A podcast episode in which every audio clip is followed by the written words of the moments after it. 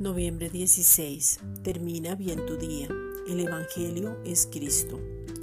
¿Te has preguntado por qué muchos creyentes no dan fruto? La razón es que hay demasiadas mezclas, donde las doctrinas son diversas y muchas veces extrañas. Colocan unos argumentos centrados en el yo, en el egoísmo, en su necesidad, son superficiales, buscan ayuda en autoayudas, mensajes terapéuticos, sanidad interior, en sentimientos y emociones buscando reconocimiento, en sentirse bien en un servicio y en alabanza, mensajes motivadores, sacar textos fuera del contexto. Otra de las razones es por no permitir que el Padre mismo dé la visión que es personal e intransferible, sino por el contrario buscan estar en la visión de un pastor para no tener tanto esfuerzo y luego decir le estoy sirviendo a Dios.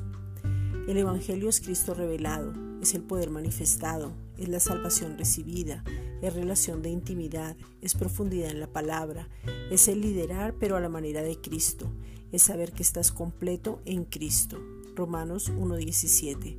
Porque en el Evangelio la justicia de Dios se revela por fe y para fe, como está escrito, mas el justo por la fe vivirá.